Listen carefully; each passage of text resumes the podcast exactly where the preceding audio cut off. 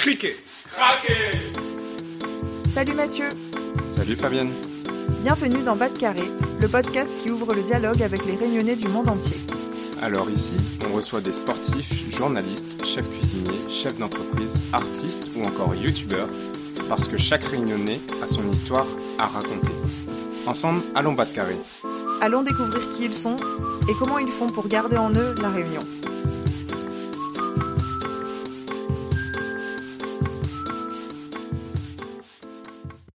Comment il les a toutes?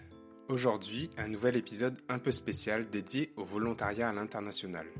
Chez Carré, on a toujours pensé le voyage comme une forme d'émancipation.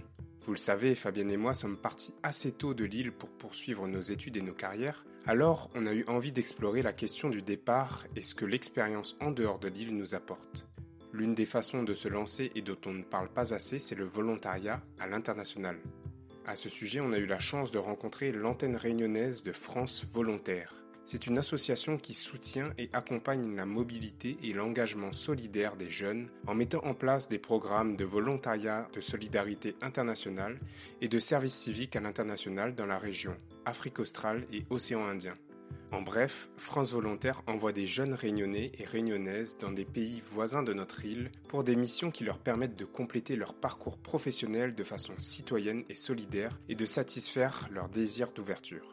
Ainsi, ils ont l'opportunité à la fois de monter en compétences et de découvrir de nouvelles cultures. Dans cet épisode, j'ai le plaisir d'accueillir Ophélie Belin, Johan Guérin et Sandrine Turpin. Je suis partie donc sur une mission de volontariat avec euh, France Volontaire en 2011 jusqu'en 2013 euh, à Madagascar, donc à Nocibé, où j'étais euh, directrice de l'Alliance française de Nocibé. Donc je suis actuellement en, en, mission de volontariat international à, à, Madagascar, en fait à Antananarive, dans la capitale. Je suis en mission alors pour le pour l'organisation internationale de la francophonie. Donc c'est une organisation intergouvernementale en fait euh, qui regroupe 88 pays dans le monde qui ont la langue française euh, en commun. Et moi plus précisément, je travaille notamment sur euh, sur des projets, des programmes de coopération autour de la culture, de la langue française, de, de l'éducation et de la jeunesse. Du coup, moi j'étais à l'Alliance française de Tuléar, donc j'étais directrice adjointe de l'Alliance en charge du développement culturel local, avec une mission également de développer des projets entre, Madagascar et, et La Réunion. Bonjour à toutes, je suis ravi d'accueillir aujourd'hui Ophélie, Johan et Sandrine, trois réunionnais qui ont vécu une expérience de volontariat de 1 à 2 ans à Madagascar. Alors peut-être que vous vous dites que c'est étrange de partir à Madagascar pour démarrer ou poursuivre sa carrière, et je dois vous avouer qu'avant de rencontrer France Volontaire, pour moi, le volontariat à l'international, c'était une sorte de bénévolat que l'on faisait dans une ONG. Eh bien, détrompez-vous.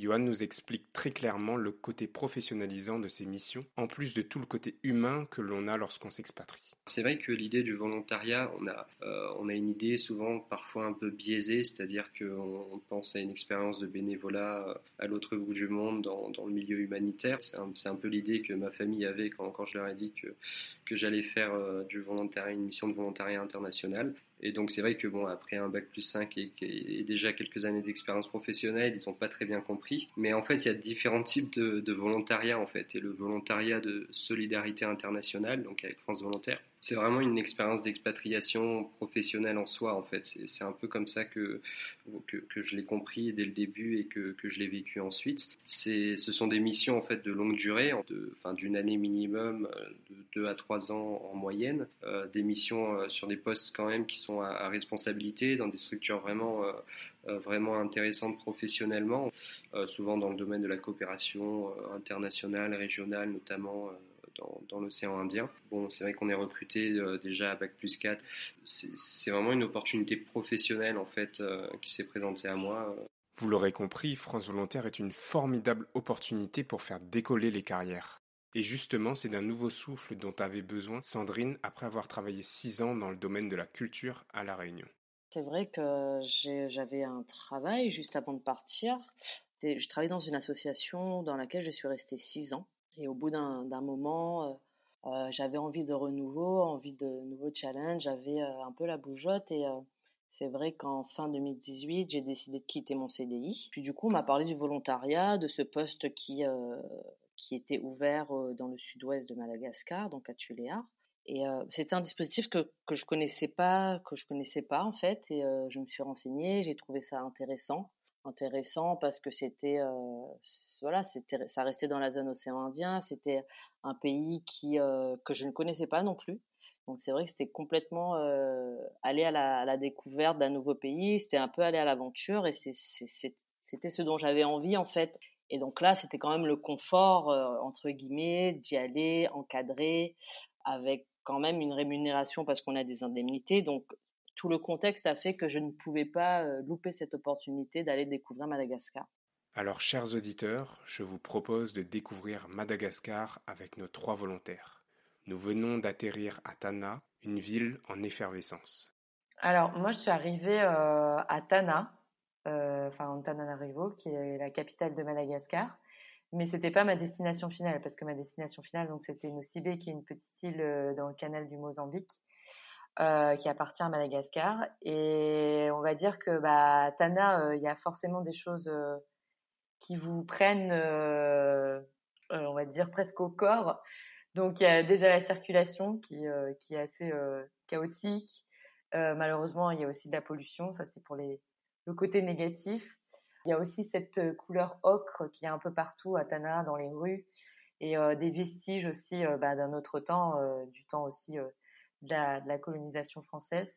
Donc tout ça, c'est des, choses voilà qui, qui, qui arrivent fort, enfin en tout cas moi qui m'ont qui me sont arrivées fortement. Alors ce qui m'a marqué, c'est, je pense, que ça marque sans doute beaucoup de gens euh, qui arrivent à Tana, euh, et même dès qu'on arrive à l'aéroport et qu'on prend un taxi pour aller euh, vers la ville, en fait, c'est bah, justement le, fait de se déplacer en taxi à Tana. Ce, ce sont des vieilles, des vieilles 4L, des, deux chevaux, des, vieilles R5. Voilà, comme on en trouvait dans les années 60-70. Donc en fait, on fait un, petit saut dans le temps. C'est assez drôle de se retrouver dans cette situation. Bah, ce qui m'a marqué aussi en arrivant, c'était la géographie un peu de Tana, parce que c'est vrai que c'est une ville assez atypique et très vallonnée avec des longues rues qui, serpentent la ville et, enfin, voilà, des escaliers euh, et des, qui font office de raccourcis. C'est vrai que c'est une ville un peu labyrinthique, on, ne cesse jamais de découvrir la ville en soi, donc c'est assez dépaysant à ce niveau-là.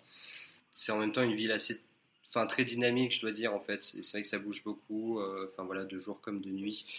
Euh, il y, a toujours beaucoup de gens dans les rues. Enfin voilà, il y a une bonne, y a une vie nocturne qui est assez sympa à vivre. En fait, culturellement, c'est vrai que c'est une, une, ville qui bouge beaucoup. On peut, on peut facilement euh, découvrir, aller voir des concerts de musique chaque semaine dans, des petits bars, des expositions, aller au restaurant, au cinéma. Et ça, c'était plutôt une agréable surprise quoi, en, en arrivant, je dois dire. Peu importe où l'on est, nos sens sont constamment stimulés. À Tuléar, Sandrine nous parle de la musique et du bruit ambiant. La musique, euh, en fait, elle est présente euh, limite 24 sur 24. Euh, partout où tu vas, à chaque coin de rue, dans les petits bars, dans les petites gargotes, en fait, tu as toujours de la musique. Et c'est vrai que Tuléar n'est pas une ville très, très peuplée. Elle reste quand même peuplée, mais c'est pas, pas comme Tana, quoi, ça foisonne pas de fou. Mais moi, ce qui m'a aussi beaucoup gêné à la longue, c'est ben, en fait ce bruit ambiant. Parce que où que tu ailles, où que tu vas, en fait, tu as de la musique tout le temps. Et c'est pas, et c'est pas reposant finalement, parce que tu toujours, es toujours stimulé par plein de choses, ben, par tout ce qui se passe. Avec Ophélie à Nocibé, c'est notre odorat qui est sollicité. Ah oui, puis en spécialité aussi de Nocibé, j'ai complètement oublié, c'est l'ilang ilang en fait, c'est la production d'ilang ilang. Parce que là, je me, je me refais le film euh, de mes tripes à scooter dans l'île et je revois les les les euh, les, les ilang ilang en fait euh, partout. Donc oui, ça c'est vraiment une spécificité aussi de Nocibé. La production d'ilang ilang, d'huile essentielle d'ilang ilang. Ouais. Et pour finir, on en prend plein les yeux avec Johan. C'est un pays quand même qui est, vraiment très riche et très diversifié en fait. Donc, enfin voilà, que ce soit en termes de métissage ethnique, culturel, euh, mais aussi en termes de paysage et de géographie. En fait, ce qui m'a beaucoup marqué, c'est justement la, la beauté, la variété des paysages qu'on pouvait retrouver en, parcourant le pays, en le visitant. Et enfin voilà, des rizières, des, hauts plateaux autour de Tana, par exemple. C'est une population, un mode de vie très rural, euh, aux grandes vallées en fait où tu as des plateaux dans les terres, tu as l'impression d'être dans le Grand Canyon aux États-Unis, puis après tu peux, voilà, tu peux aussi visiter des, des réserves naturelles, voir les, des lémuriens en fait qu'on ne retrouve qu'à Mada. Euh, voilà, jusqu'aux villes côtières en fait, euh, voilà, sur les côtes avec un mode de vie plus balnéaire, des plages magnifiques. Donc c'est vrai que c'est c'est un pays qui est quand même assez beau à visiter en fait et très riche en termes de, de diversité culturelle, géographique. Mais si toutes ces belles paroles me donnent plus qu'envie de visiter Madagascar, comme pour toute destination, il y a une grande différence entre y aller en vacances et aller y vivre. En janvier, en fait, juste avant de partir pour m'y installer, j'étais je partais déjà pour des vacances à Tuléar, donc euh, c'était un petit peu marrant de justement de partir deux mois avant de partir s'y installer. J'y allais en fait en vacances mais du coup, vivre, c'est pas la même chose. Quand on va en vacances et quand on vit dans un endroit, c'est pas la même chose. Et justement, il semblerait que la culture de travail est quand même très différente entre Madagascar et la France. En termes d'adaptation, c'est euh, pas du tout la même euh, organisation à Madagascar. Enfin, les choses arrivent quand même à se passer, mais souvent avec beaucoup de retard. Donc, par exemple, je me souviens que la première euh, fête de la musique qu'on avait organisée, à l'Alliance française. J'étais passée euh, par euh, la municipalité pour avoir le système son de la municipalité et ils sont quand même arrivés avec 5 heures de retard. Donc euh, voilà, ça a été ma première leçon sur comment gérer les choses à l'avenir et, quelles précautions prendre et en fait donner des, des mauvais horaires en fait aux, gens qui doivent nous apporter euh, euh, du matériel, juste leur mentir en fait sur, les horaires pour euh, espérer avoir le matériel à l'heure. Et puis il y a aussi un autre point hyper important de, la culture malgache et notamment du sud de, de Madagascar, c'est le muramura, donc ce qui veut dire bah, doucement, doucement quoi, tu vois? Donc à la Réunion, on est un peu, on peut être un peu doucement, doucement, mais là-bas c'est un level assez impressionnant. Et, et, du coup, c'est vrai que quand toi t'es speed, tu as une manière de travailler, tu bah, tu sais ce que tu as à faire, tu dis bon ben voilà, dans 10 minutes ça s'est fait, ben en fait tu te rends compte que non et que c'est pas à eux de s'adapter finalement, c'est à toi parce que eux c'est leur culture et, c'est vrai que ça aussi j'ai très vite compris donc j'ai j'ai arrêté de me stresser j'ai arrêté de, me, prendre la tête je suis bon on va prendre le même rythme et on va voir comment ça fonctionne. Donc ça aussi ça n'a pas été simple mais on prend vite le pas au final hein, du muramura on y arrive assez facilement. Je me souviens qu'on avait eu une discussion avec une anthropologue qui nous disait mais vous voyez la ligne du temps. Donc, vous avez euh, passé, présent, futur. Vous, euh, les Occidentaux, en gros, euh, vous êtes toujours tourné face vers le futur et le passé est derrière votre dos et vous avancez vers le futur. Donc, vous arrivez à vous projeter, à conceptualiser, etc. en fait, les Malgaches, eux, sont tournés vers le passé. Ils ont toujours le regard fixé sur leur passé et en fait, ils avancent à reculons vers le futur. Donc en fait, euh, je trouvais que cette image, elle était, elle était parfaite parce que ça expliquait, euh, enfin ça expliquait tout de Madagascar, quoi. Enfin à quel point effectivement les ancêtres, euh, la culture, les traditions sont très très importantes pour les Malgaches et il faut pas rigoler avec ça.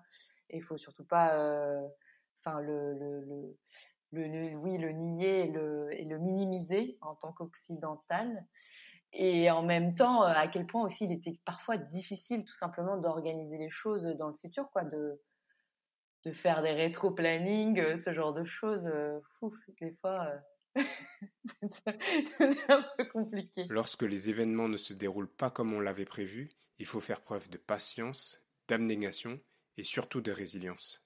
Ma capacité de résilience de manière générale ouais, face à bah, des situations un peu compliquées auxquelles on peut on peut souvent euh, avoir à faire face dans toute expérience d'expatriation, d'expérience de vie à l'étranger en fait. C'est qu'on est souvent livré à soi-même et on ne peut se reposer que sur soi-même, compter sur soi-même en, grande partie. Donc il faut s'apprendre à, beaucoup s'écouter, à, se faire confiance. Et c'est vrai que tout ça forge en soi un peu le caractère. On, devient quand même un peu plus fort et solide mentalement, je pense. J'ai découvert ma faculté d'adaptation et euh, ma résistance au stress, aux situations d'urgence j'étais pas euh, forcément euh, trop, enfin une chochotte à la base en arrivant, mais mais quand même, je, je, je, me suis quand même retrouvée face à des situations parfois dures et, et, oui compliquées, même des situations d'insécurité, etc. Qui fait que bon après, je, quand je suis que j'ai eu d'ailleurs mon, mon, deuxième poste ailleurs en Alliance française, donc c'était au Népal après je, je, me suis un peu dit bon bah après euh, après mon expérience à Madagascar, je pense que je suis je suis prête pour tout en fait. Je vois pas trop ce qui peut m'arriver de d'autres. ça m'a demandé beaucoup d'adaptabilité, ça m'a demandé beaucoup de patience, beaucoup d'écoute aussi parce que voilà, il faut il faut euh, essayer de comprendre la personne, il faut essayer de comprendre dans quel elle dans quel état d'esprit elle est, qu'est-ce qu'elle veut dire parce que des fois c'est des messages euh, enfin le message qu'elle veut se transmettre c'est pas du tout en fait euh, ce qui est voulu de cette personne là donc c'est vrai que c'est beaucoup de signes à décrypter. Et du coup ça demande énormément de patience.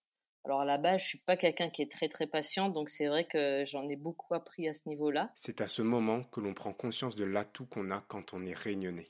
La culture réunionnaise m'a beaucoup aidé dans mon, dans mon rapport avec euh, mes collègues. Parce que euh, ils étaient hyper curieux en fait ils étaient super curieux de bah, comment on vit à La Réunion, parce que c'est pas loin de Madagascar, comment on vit, euh, est-ce que c'est la France?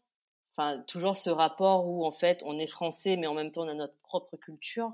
Donc en fait, on a beaucoup échangé là-dessus. Au départ, j'aimais bien justement leur dire, euh, leur demander comment on dit, euh, je sais pas moi, un mot par exemple, comment on dit dépêche-toi en, en, malgache. Et ben, j'aimais bien leur dire, bah tu vois, là, en créole, on dit comme ça. Et en fait, le fait de justement euh, échanger comme ça avec nos différentes cultures et pas avec le français, donc avec des cultures aussi, euh, avec nos, nos, cultures réciproques, et ben du coup, je, je, crois que ça a créé une connivence euh, et ça a facilité aussi les choses. Et ça, c'était, enfin, intéressant. Et j'aimais beaucoup bah, leur, leur donner des mots en créole, dire, ah, ben, tu vois, là, on dit comme ça. ça. ça. crée toujours un petit truc en plus, quoi, parce que le français, il, il savait parler français. Mais c'est vrai que c'était ah ben moi j'arrive dans votre univers, et eh ben vous vous, vous m'offrez ça, mais moi je vous offre ça aussi. Je pense que c'est quand même le fait d'avoir grandi sur une île, euh, une île multiculturelle en fait. Euh, voilà, cette connaissance qu'on a quand on grandit à, la Réunion, cette expérience un peu de, bah, de, la diversité culturelle, du vivre ensemble, le, respect qu'on peut avoir, euh, voilà, naturellement à la Réunion, sans se poser de questions vis-à-vis des, différentes communautés, des différentes religions, différentes langues. Euh, enfin voilà, tout ça est assez, euh, assez intuitif et naturel en fait, je pense, pour les Réunionnais. Et c'est vrai que ça, ça, aide quand même beaucoup quand, quand on part vivre à l'étranger, puisque ça, bon, on accepte beaucoup plus facilement les différences culturelles, le choc culturel. Voilà, on s'adapte quand même. Euh, enfin, en tout cas, c'est, je parle mon expérience, en fait, on s'adapte quand même facilement à, de nouvelles cultures, de nouvelles langues, de nouveaux codes. Euh, et donc, enfin voilà, je dirais qu'en en, tant que réunionnais, on a un peu cette facilité d'adaptation, en fait, qui, nous vient certainement de cette culture de, de, métissage et de vivre ensemble. Après avoir entendu leurs témoignages, vous pouvez imaginer qu'Ophélie, Sandrine et Johan ne peuvent que recommander les missions de volontariat de solidarité à l'international. Pour eux, ce séjour à Madagascar a été un véritable tremplin professionnel couplé d'une grande aventure humaine. Ça a carrément euh, dessiné mon plan de carrière parce que après j'ai continué dans le réseau des alliances françaises et via un autre type de volontariat après. Maintenant, bah, j'ai un contrat d'expatrié. Maintenant, je travaille en Inde, à Chandigarh. Mon premier poste euh, de directrice d'Alliance française à, à l'Alliance française de Nocibé, fait écho avec euh, mon poste de maintenant, euh, qui est celui de directrice euh, à l'Alliance française de Chandigarh en Inde. Donc oui, ça, a tout fait en fait. J'ai toujours considéré un peu cette expérience de volontariat un peu comme un, comme un tremplin, en fait, une, une opportunité à un moment de ma carrière pour bon, déjà commencer à travailler à l'étranger. Mais c'était un peu aussi un accélérateur de carrière, dans le sens où moi personnellement, dans trois ans de volontariat à l'étranger, de de vie professionnelle à l'étranger, j'ai quand même gagné le double ou le triple en termes de, maturité, d'expérience professionnelle, je dirais, comparé à ce que je pouvais euh, peut-être valoriser avant euh, cette expérience de volontariat. Je me sens un peu mieux armé pour la suite, euh, voilà, que, que ce soit pour retourner à La Réunion ou, ailleurs, en métropole ou dans d'autres pays, en fait. Le plus intéressant, en tout cas moi, c'était au niveau personnel, parce que du coup, j'ai pu vraiment apprendre sur moi, même si des fois, voilà, il y a des petites choses qui reviennent. Hein, on chasse naturel, il revient au galop, comme on dit. Mais, mais c'était une belle expérience à ce niveau-là, au niveau personnel, et forcément, il y aura forcément un impact sur mon, sur mon parcours après professionnel. Mais c'est vrai que pour l'instant, on va dire que c'est vraiment au niveau personnel. Je remercie chaleureusement Ophélie, Johan et Sandrine qui ont partagé avec enthousiasme et sincérité leur expérience de volontariat pour la réalisation de cet épisode. Vous pouvez retrouver toute l'actualité de France Volontaire sur leur site internet www.france-volontaire.org et surtout sur la page Facebook de l'antenne de la Réunion. Tapez France Volontaire Réunion AAOI sur Facebook pour les trouver. Les missions de volontariat de solidarité internationale évoquées dans cet épisode sont soutenues par la région Réunion, le département de la Réunion et les fonds européens Interreg 5 Océan Indien. On espère que cet épisode vous a plu. Pour nous aider à trouver des invités toujours plus extraordinaires, laissez-nous une note sur Apple Podcast, 5 étoiles de préférence. Et pour ne manquer aucun épisode, suivez-nous sur Instagram à batcarré, bat-du-bas K-A-R-E. Un grand merci pour votre écoute et on se retrouve dans deux semaines pour un prochain épisode. Allez, on retrouve?